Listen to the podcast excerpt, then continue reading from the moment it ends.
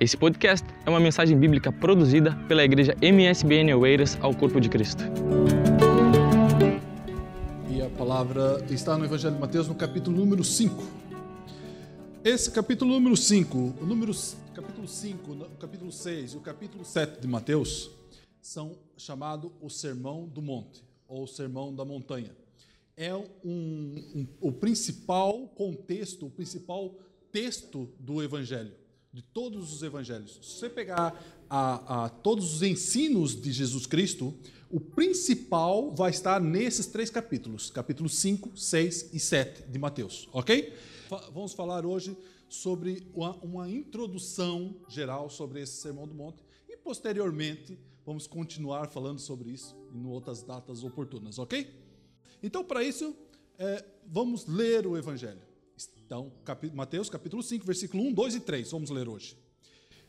Estão abertos aí comigo? Amém? Jesus, vendo a multidão, subiu ao monte e se assentou. Aproximou-se deles os seus discípulos e, abrindo a sua boca, o ensinava, os ensinava, dizendo: Bem-aventurados os pobres de espírito, porque deles é o reino dos céus.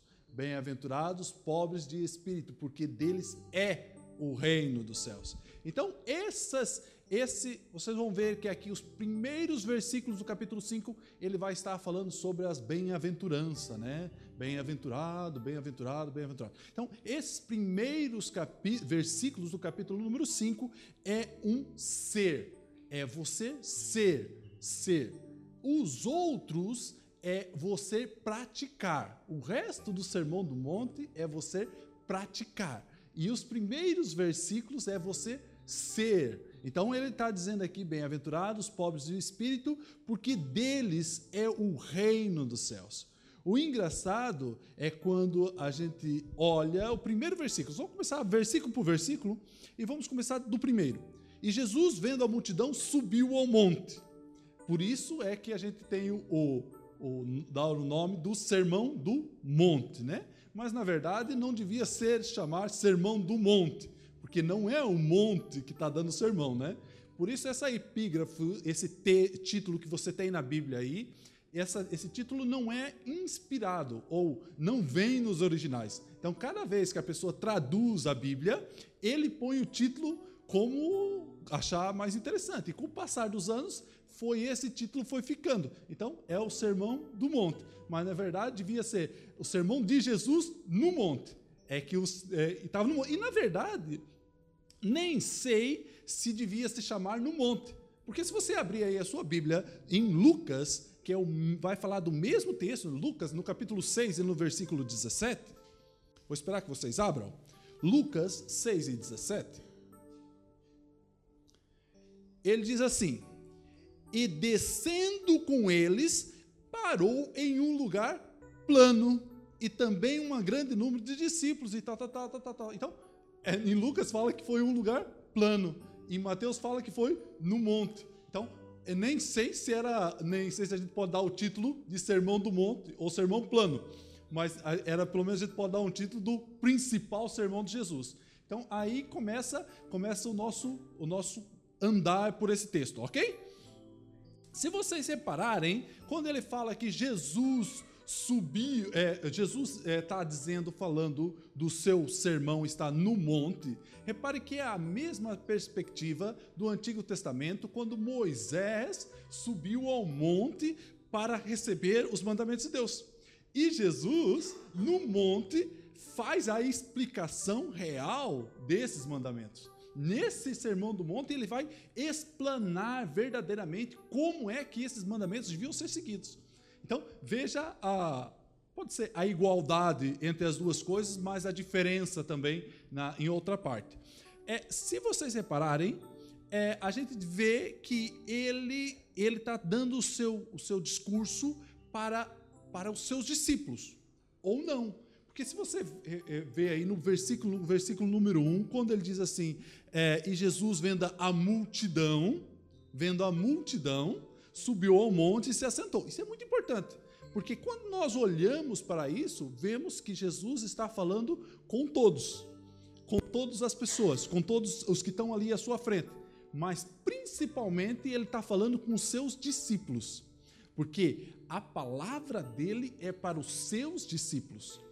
É para os seus discípulos. Apesar de que, lá no final desse sermão todo, lá no capítulo 7, no versículo 28, a, é, é, no, no, versículo 28 e 29 diz assim: E acontecendo que, concluindo Jesus esse discurso, o discurso do sermão, a multidão admirou-se da sua doutrina, porquanto os ensinava como tendo autoridade e não como um escriba. Ele tinha autoridade. Então vemos que a multidão estava prestando atenção no que ele estava dizendo.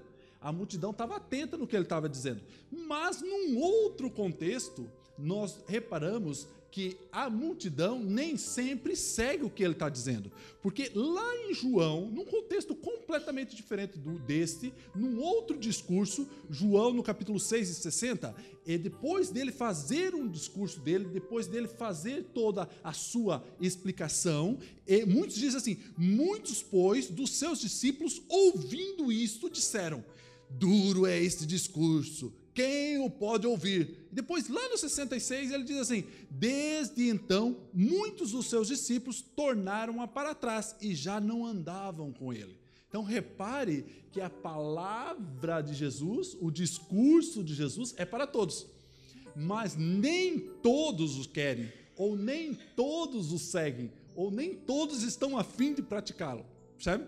Então, a, a semente, quando ela é espalhada, ela é espalhada em toda a tipo de terra, mas nem toda terra vai frutificar. Né? E depois, eu mesmo, o Paulo fala isso também, é, não sobre a semente, mas sobre a palavra, lá em 1 Coríntios, no capítulo 1, no versículo 18, ele fala desse de tipo de palavra, como é que Jesus, o ensinamento do Evangelho, que, que, o que, que é esse ensinamento do Evangelho? Que, que, que é em cada coração? Ele vai dizer assim: porque a palavra da cruz é loucura para os que perecem, mas para nós que somos salvos é poder de Deus. Então você vai ver a diferença, duas diferenças aí, as pessoas ouvem. Ouvem, os que, os que perecem, ouvem, porque ele está dizendo, é, a palavra da cruz é loucura para eles. Eles ouviram, mas é loucura para eles. Agora, ao contrário, para aqueles que, que, que, é, que somos salvos, ou para os salvos, é poder de Deus. Veja que a diferença nisso tudo. Então é importante entendermos o contexto do Sermão do Monte e percebemos para quem Jesus está falando. Apesar da multidão estar ali em volta dele e estar ouvindo o que ele está dizendo, nem sempre, nem sempre eles vão praticar isso. Nem sempre eles vão praticar isso. E, pra, e, e outra coisa muito importante é que se eles praticarem isso, mesmo que eles pratiquem e não, ter, não sendo salvo ou não crendo em Jesus, passa a ser um legalismo. A pessoa pratica, faz as obras, faz as obras, faz as coisas que, que Jesus está mandando, mas não crê que ele foi, ele é o Salvador. Então, se a pessoa não crê que ele é o Salvador, não adianta nada. Ela faz as obras, pratica o bem, tal, tal, tal, bonitinho, faz as coisas tudo direitinho, tal, tal, tal. Mas o que, que adianta isso sem Jesus? Vai ser só para demonstrar a sua bondade e a sua coisa. Então, quando a pessoa faz, é, é, se ela faz sem Jesus, é um, a gente chama de legalismo. É uma maneira de fazer as coisas e pronto, e, e pensa que está no caminho certo, mas só que não está com Jesus. Então há uma diferença muito grande em ser discípulo e ser o ouvinte da multidão. Em ser aquele que vem ao culto e ouve, mas não pratica, ou ser aquele que vem ao culto, ouve e pratica. É a diferença. A diferença do discípulo e, o, e, o, e aquela pessoa que, que, que segue, que, a diferença do discípulo e aquela pessoa que não segue Jesus. A diferença de quem está com Jesus e quem está sem Jesus. Repare que esse tipo de atitude, esse tipo de atitude legalista, é, um, é uma atitude que, que o, a Bíblia vem combatendo de muito cedo. E se lá, se você for ver lá em 1 Samuel, quando, quando Samuel tenta escolher um rei da própria cabeça dele, o, o Senhor diz assim: não atendes para a aparência, Samuel, né? Não atendes, nem para a grandeza da sua estatura, porque ele era grande e bonito, né? Porque o tenho rejeitado. Porque o Senhor não vê como o homem vê. Não adianta você fazer, é, não adianta a gente praticar toda a bondade na frente das pessoas, do pastor, porque o pastor está vendo, ou porque eu não sei o que está. Não, não. O Senhor sonda o íntimo do nosso coração e sabe atitude que estamos tendo dentro do nosso coração, né?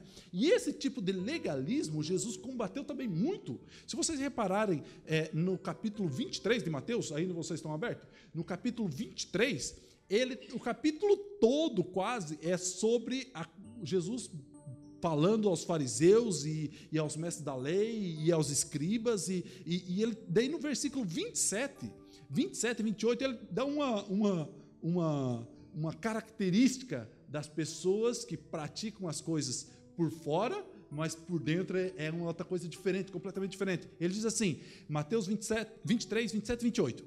Ai de vós, escribas e fariseus hipócritas, pois que sois semelhante aos sepulcros caiados. Vocês são semelhantes ao sepulcro. Aquele sepulcro que você vê no cemitério, né? Tudo bonitinho por fora. Ele diz assim: é, que por fora realmente parece formu é uma formosa, é bonitinho, tem uma casinha bem feitinha, bem limpo e tal, né? Mas interiormente está cheio de ossos, de mortos e da imundície. Assim também vós exterior, exteriormente pareceis justo aos homens, mas interiormente estáis cheios de hipocrisia e iniquidade.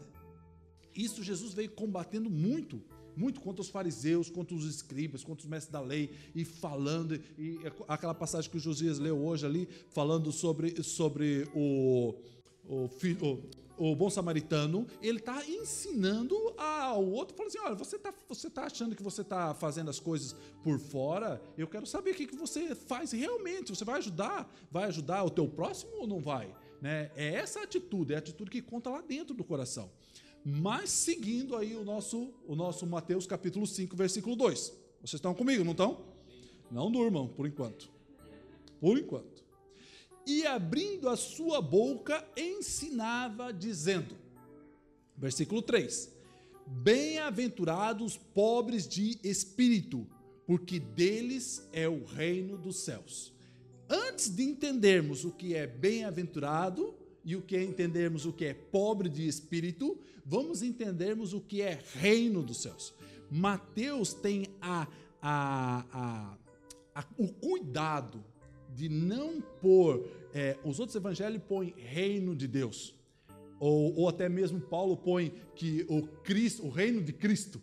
Então, Mateus tem o cuidado de não usar o nome de Deus em vão. Então, ele tá, Mateus está escrevendo o seu evangelho para um contexto judeu. Então, quando o judeu lia o nome de Deus, tinha muito cuidado. Então, ele, com o seu cuidado, ao escrever, ele não. Ele, ele põe algumas vezes reino de Deus, mas a maioria deles é reino dos céus. Né? Mas isso tudo demonstra também que Mateus queria demonstrar a grandeza de Deus, a grandeza de Jesus Cristo. A grandeza de Jesus Cristo não é um reino terreno, somente terreno, somente nessa terra. O que acontece, o reino de Jesus Cristo está além da terra, está além. Então ele diz assim: o reino dos céus, que engloba tudo, cobra tudo. Então, é, Mateus tem esse cuidado para não, não, falar, não falar do reino de Deus. Quando ele fala do reino de Deus, ele usa duas dimensões. A primeira dimensão é a dimensão terrena, é aquilo que os judeus estavam à espera e aquilo que nós também estamos à espera ou, ou não, ou, tamo, ou já está, né? Ou, já explico melhor isso. O reino de Deus já está entre nós ou ainda há de vir? Né? Era isso a dúvida dos judeus naquela época. Quando é que o reino de Deus há de vir? Quando é que o reino de Deus vai se mostrar aqui na terra? Era essa a preocupação. E daí a outra outra outra faceta, outro é, outra outro outra face do reino é a, a face espiritual. Porque quando os judeus estavam entendendo, olhando para o reino, eles estavam olhando para o reino de Israel. Eles queriam lá o reino, queria que, que eles fossem libertos do, de Roma e tal. Então, eles estavam do reino, eles estavam olhando para o reino terrestre, reino terrestre. Mas Jesus veio dizer assim que o reino dele é muito maior é um reino espiritual, é um reino que contempla uma coisa maior do que a mentalidade do que eles estavam olhando. Repare o que diz em Mateus, Mateus capítulo 28, no versículo 18. Mateus 28, 18. Diz assim: E chegando Jesus, falou-lhes, dizendo: É-me dado todo o poder no céu e na terra. É-me dado poder tanto no céu como na terra. Eu tenho autoridade tanto terrena como do celestial. Então, o meu reino não é somente aqui dessa terra. O meu reino também é celestial, é espiritual. A isso a gente deve compreender porque porque a gente tem uma mentalidade pensando que nós estamos aqui e passando por esta vida e só olhando para as coisas terrenas, quando a gente tem que ter uma mentalidade e ver que há uma batalha celestial, por exemplo, que há, uma, uma, há movimentos que estão além da nossa imaginação, do nosso entender, do nosso ver das coisas, e só olhamos para as coisas terrenas. Quando ele diz, a, é, do, fala do reino dos céus, Mateus, quando ele fala do reino dos céus, ele antes de Jesus falar disso, quem fala primeiro disso é João Batista. Não sei se vocês lembram, quando João Batista começa o seu o seu, a sua pregação, em Mateus, no capítulo 3, no versículo 2, por exemplo, ele diz assim: arrependei-vos, porque é, porque é chegado o reino dos céus. Mateus põe, esse, é, é, João Batista põe esse, esse reino dos céus está chegando, mas só que também não vem dele. Vem, se vocês forem ver lá em Daniel, lá no Antigo Testamento, já fala de um reino que estava chegando. Quando Nabucodonosor teve um sonho. Vocês, já, vocês lembram disso? Que Nabucodonosor teve um sonho de uma estátua, que era cabeça de ouro, é, peito de prata, perna de bronze, cobre e, os pé, e a, as pernas de ferro e tal, tal, tal. Cada uma dessas etapas, cada um desse, dessa metade dessa, dessa estátua representava um reino. Quando Daniel chega nos pés, que, que, diz que é meio barro e meio, meio ferro, explicando sobre os reinos que estava acontecendo, ele diz que vai surgir um reino que será um reino eterno e esmiuçará tudo, todos esses reinos. E esse reino vai ser um reino eterno e para sempre. E quando nós olhamos e vemos e imaginamos um reino eterno, só quem pode governar sobre esse reino é uma pessoa que seja um rei eterno. E quando olhamos a isto, vemos que Jesus Cristo é que é o rei eterno desse reino. Ele é o rei eterno desse reino. Se vocês olharem e ver, ah, uma coisa muito interessante é quando os judeus estavam é, à procura de alguns sinais que eles que ele representaria esse rei. Esse rei tinha que fazer alguns sinais alguns sinais específicos. Se vocês forem ver lá em Mateus no capítulo 11, quando João Batista estava preso, quando João Batista estava preso, ele diz assim: ele envia os mensageiros para perguntar a Jesus: Jesus, o mensageiro chega Jesus, você é mesmo o Messias? Você é mesmo o rei que tem que vir, que era para vir?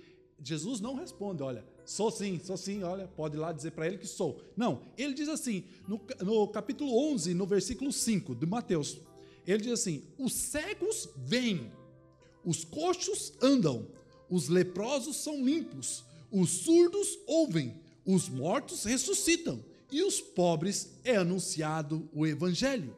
Tinha umas características que era a característica do rei Messias, do verdadeiro rei do reino.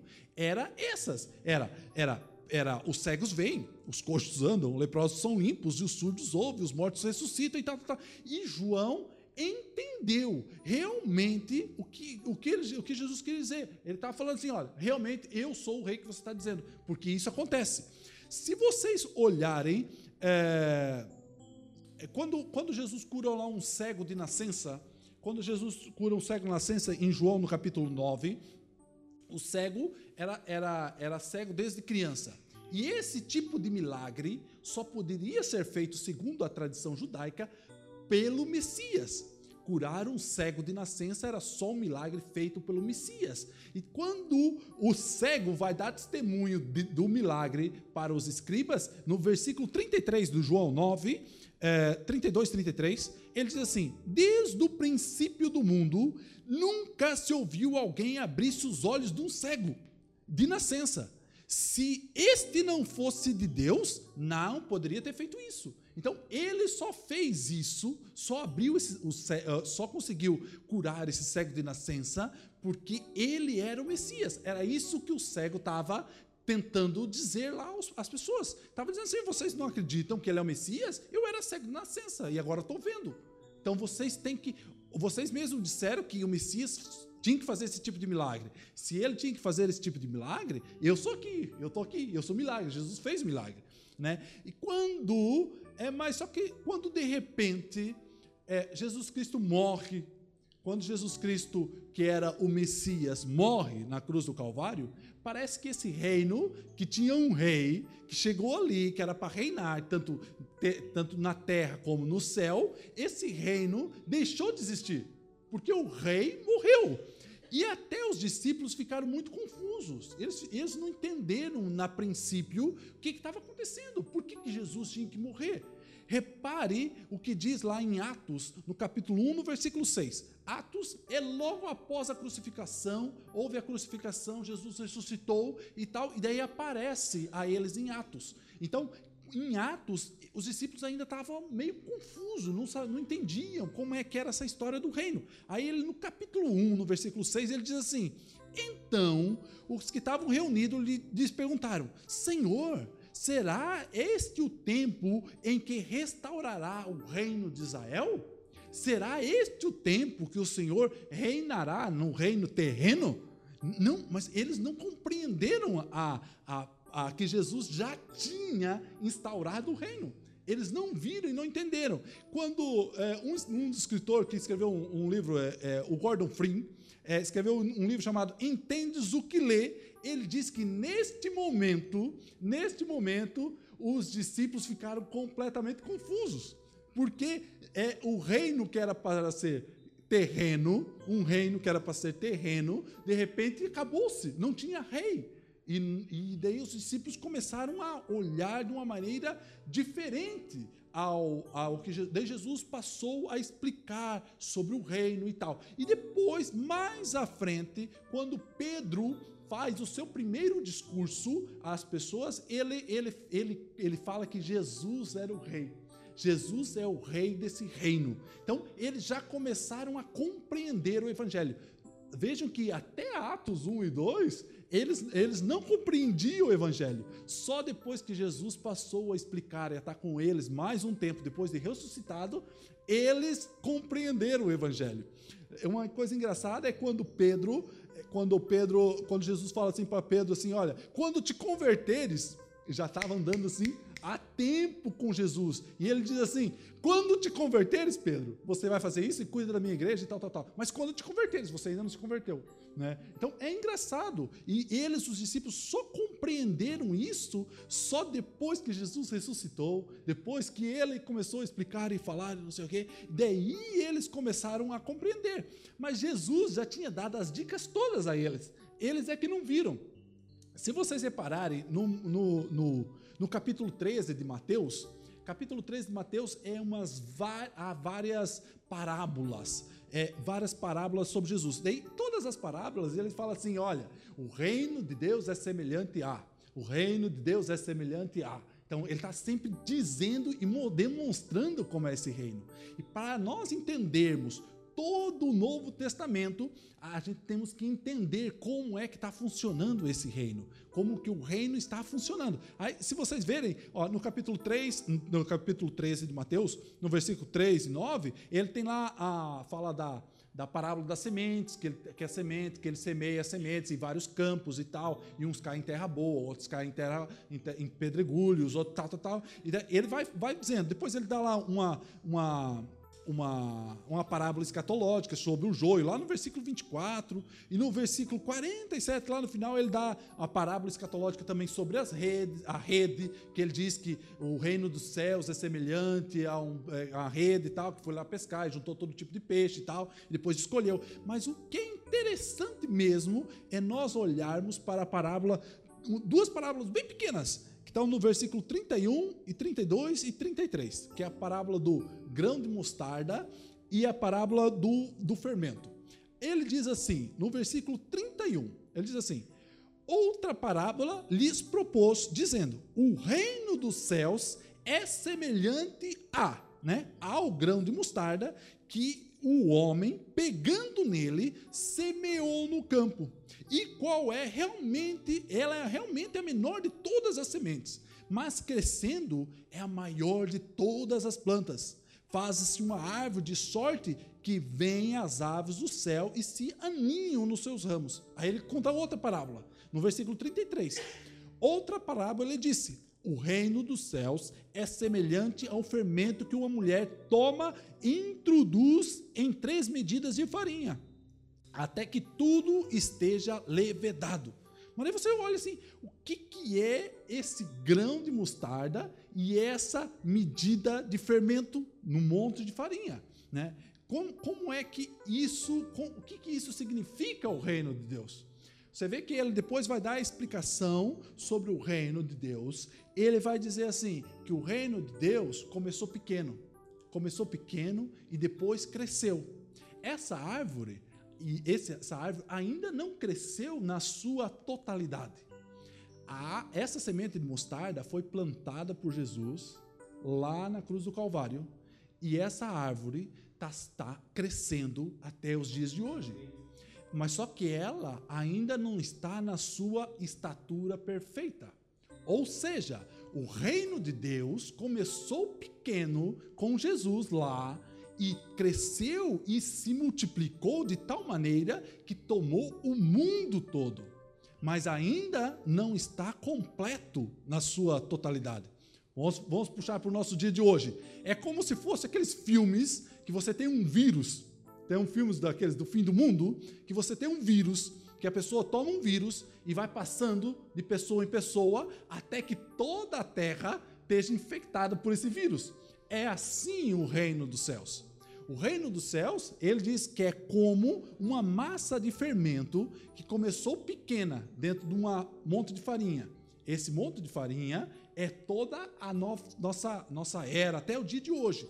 Essa massa, vocês que fazem pão, ela não fermenta, se você deixar lá um pouco, ela vai fermentando toda a farinha. Mas essa fermentação está durando tanto tempo que até está fermentando até o dia de hoje. O pão dessa massa já está quase pronto. A árvore já está quase do tamanho máximo. E quando chegar a esse tamanho máximo, é quando o reino de Deus vai estar no seu tamanho completo máximo completo máximo. Mas isso é, é, os teólogos e até o John Stott é, ele diz assim que é uma, é uma, ele tem uma frase muito interessante que é ele diz assim o já e o ainda não. O reino dos céus já está aqui nessa terra, mas ainda não na sua completude, na sua totalidade. Então, nós vivemos entre uma época em que as coisas já estão acontecendo, o reino de Deus já está aqui, nós fazemos parte dele, mas ele ainda não está completo, na sua completude total. E vai chegar o dia que essa, esse reino vai estar no tamanho máximo. Na sua árvore, a árvore da sua da, do grão de mostarda vai estar no tamanho máximo. E a farinha vai estar com o, o, o fermento vai estar completamente fermentada a farinha. Ou o vírus, vamos puxar para nós, vai estar o vírus mal que vamos dizer, assim, o vírus bom, então, está, vai estar em todo o mundo. Todo, vai contaminar todo o mundo. Então, quando chegar esse dia, quando chegar esse dia, Jesus há de voltar e há de implantar o seu reino completo, na sua completude total. E ele vai ser o rei sentado no trono completo, total, domínio sobre o, sobre o céu e sobre a terra, completamente. Veja, veja o que diz lá em, em 2 Timóteo, Paulo escrevendo a Timóteo, no segundo, na segunda carta, no capítulo 4, no versículo 1, ele diz assim: Juro, é, conjuro-te, pois, diante de Deus e do Senhor Jesus Cristo, que há de julgar os vivos e os mortos na sua vinda e no seu reino. Esse reino é um reino completo. Jesus vai vir montar e na sua vinda trazer o seu reino completo. Aí esse monte de farinha vai estar completamente fermentado, essa árvore vai estar no tamanho máximo, o vírus vai estar no mundo todo e todos vão conhecer de alguma maneira ou outra o reino de Deus. Amém? É essa a importância do reino de Deus. Agora, voltando lá ao Sermão do Monte, ele diz assim: Bem-aventurados os pobres de espírito, porque deles é o reino dos céus. Aqui está uma chave muito importante para compreendermos essa palavra, para compreendermos o, o, o Sermão do Monte no todo. Ele diz assim: o resto do Sermão do Monte, se você não passar nessa primeira fase do Sermão do Monte, o resto do Sermão do Monte não pertence a você. Por quê? Porque o Sermão do Monte pertence para aqueles que são seus discípulos, aqueles que o seguem completamente, como falamos no princípio. Então, é uma chave importante para compreendermos total do Sermão do Monte, porque ele diz assim: Bem-aventurados os pobres de espírito, porque deles é o reino dos céus. Bem-aventurados os pobres de espírito, porque deles é o reino dos céus. Se você for ver o resto das bem-aventuranças, é tudo serão, ou, ou herdarão, ou alcançarão, ou verão a Deus. Então é tudo futuro por mais que hoje nós é, é, saboreamos essa, essa paz de Deus, esse consolo de Deus, esse, essa misericórdia de Deus, não, nós não vemos ela na sua completude. Então, por isso que as bem-aventuranças todas são serão. Mas uma coisa só é, é para já, é para agora. Bem-aventurados pobres de espírito, porque deles é o reino dos céus. É agora agora, não é para futuro, é agora, imediatamente. Então, quando ele está do, é, do pobres de espírito, é o reino dos céus, a gente precisa entender isso. Porque se você não entender que o pobre de espírito é o reino dos céus, o resto das bem-aventuranças não é para nós. Percebe? Se eu não compreender esse pobre de espírito, eu não entendo o resto das bem-aventuranças. Porque é, o, o herdarão o reino dos céus ou serão consolados é só para quem é pobre de espírito. Quem é pobre de espírito entende isso e compreende que futuramente ele vai ter essa todo esse consolo, todo, ele vai herdar a terra, será farto, alcançarão misericórdia, tal, tal, tal, tudo isso. Então, quando nós olhamos e vemos os, as bem-aventuranças, muitas Bíblias, talvez a tua, diz assim: é, feliz é, é ou, ou muito feliz é. Mas quando nós olhamos felicidade hoje no nosso contexto, é um pouco distorcida, porque nós pensamos assim: você é feliz? Fala assim: não, eu sou feliz. Eu tenho casa, eu tenho carro, eu tenho uma, uma família saudável, eu tenho, eu tenho, tenho tudo que eu preciso, eu sou feliz. Mas não é este o contexto do texto. E quando nós olhamos, a melhor tradução para aí é realmente bem-aventurado. Bem-aventurado, porque esse bem-aventurado não é no contexto de ter alguma coisa. Então, quando eu sou feliz ou bem-aventurados pobres de espírito, não é em, eu, eu sou bem-aventurado porque eu tenho alguma coisa, porque eu possuo alguma coisa, mas antes pelo contrário, porque quando você vê o pobre de espírito, é realmente ao contrário. É aquela pessoa que não tem nada, é aquela pessoa que se desfaz dela mesmo, é a pessoa que está vazia dela mesmo, vazia do seu próprio eu, do seu próprio querer. Tá vendo? É, eu passo a ser, eu não passo a ser a minha vontade, não passa a ser prioridade. A vontade do outro passa a ser prioridade. Quando é assim, eu começo a esvaziar do meu eu, do meu ego, como diz a psicologia, né? Que nós temos o ego e tal, não sei o que e tal. Então, esse, quando eu me desfaço disso, eu me esvazio do meu próprio eu, passo a preocupar com o meu próximo. Foi o que Jesus, Josias leu no princípio. Quando eu me desfaço do meu eu, eu passo a me preocupar quem é o meu próximo. Então, quando eu tenho essa facilidade de me, de me tirar o que eu, o meu querer e pôr o querer do outro na minha na frente do meu querer, eu passo a ser pobre de espírito. Percebe? Um copo é, ele só pode ser cheio se ele tiver cheio até em cima, ele não cabe mais nada. Se eu tiver cheio do eu mesmo, Jesus Cristo, com o teu, quando a gente cantou aqui hoje, faça transbordar o teu espírito em mim, encha-me do teu espírito. Como é que ele vai encher do seu espírito se você, se nós já estamos cheios? Mas não é cheio do espírito, é cheio de nós mesmos. Quando nós estamos cheios do nosso própria vontade, como é que ele vai encher de mais de, do espírito dele? Não consegue, porque já está cheio da nossa vontade.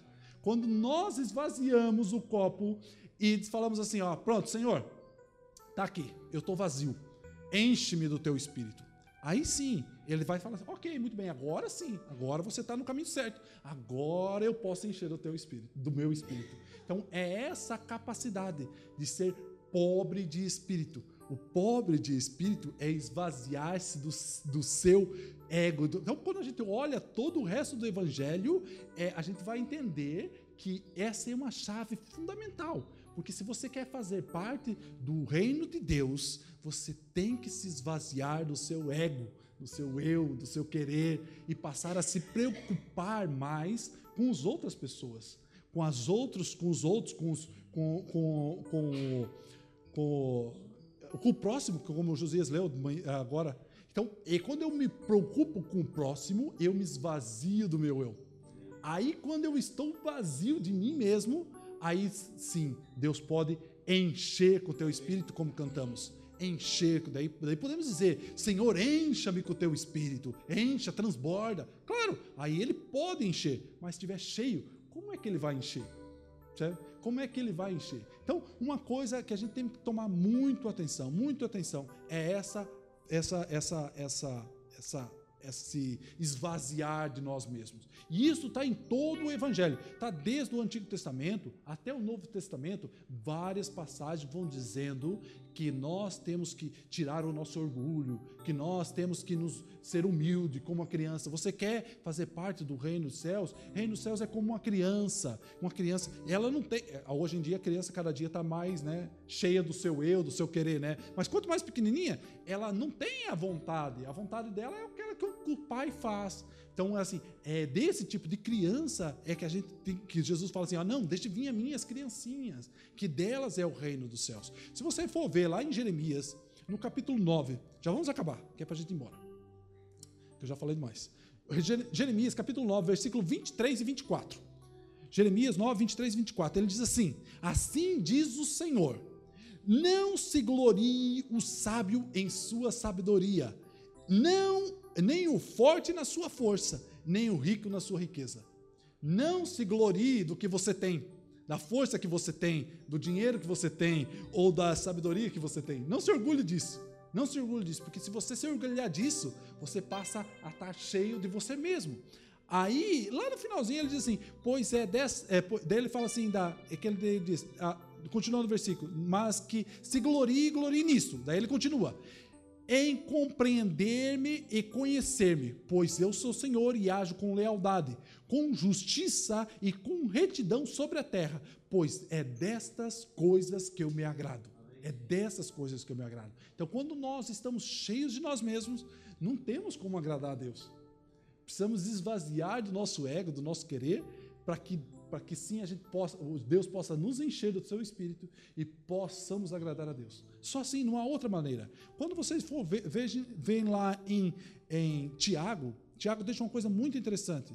Tiago capítulo 4, versículo 6, ele diz assim: Mas ele nos concede graça maior, pois está escrito: Deus se opõe aos orgulhosos, mas concede graça aos humildes. Sabe?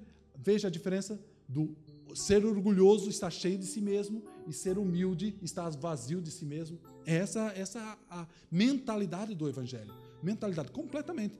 Aí, é, quando nós olhamos para esse esvaziar, só vamos mais uma, um, um, um texto, porque nós temos que ter um exemplo. Jesus Cristo é o nosso exemplo nesse esvaziar. Jesus Cristo é o nosso, nosso exemplo, como ele se esvaziou.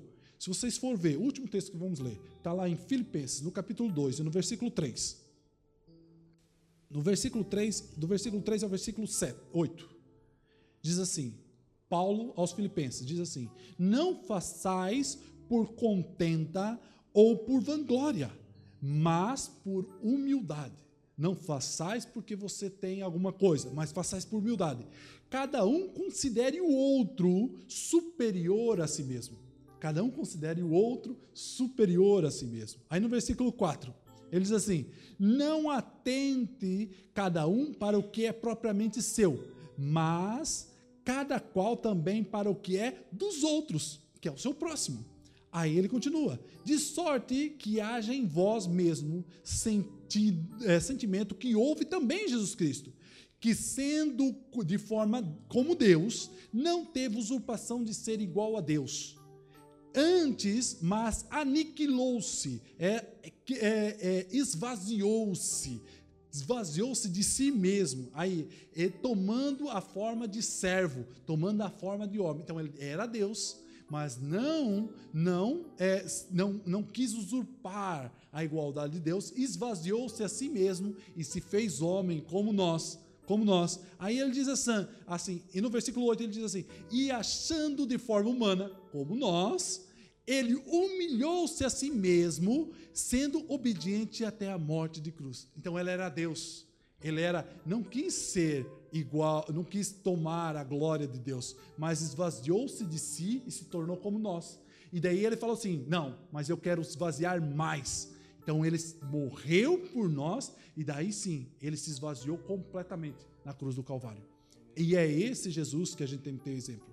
Se nós queremos ter, fazer parte desse reino de Deus, queremos fazer parte daquilo que Jesus tem planeado para nós, nós devemos esvaziar-se do nós mesmos, sermos pobres de espírito, sejamos pobres de espírito, porque daí sim, aí sim, aí é que está a verdadeira felicidade.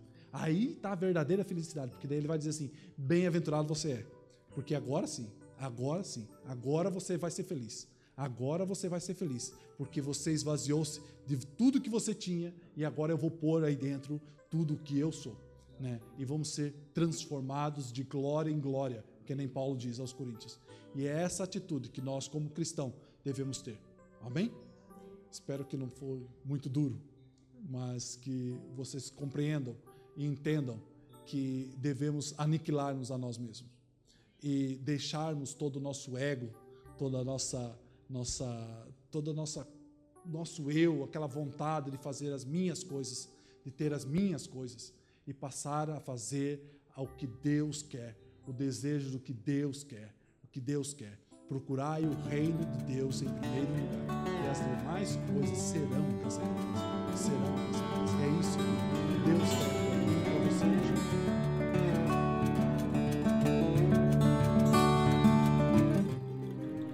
Esse foi mais um podcast, uma mensagem bíblica produzida pela igreja MSBN Oeiras. Siga-nos nas nossas redes sociais, Facebook e Instagram. Subscreva o nosso podcast e também o nosso canal do YouTube. Saiba mais informações em msbnportugal.com.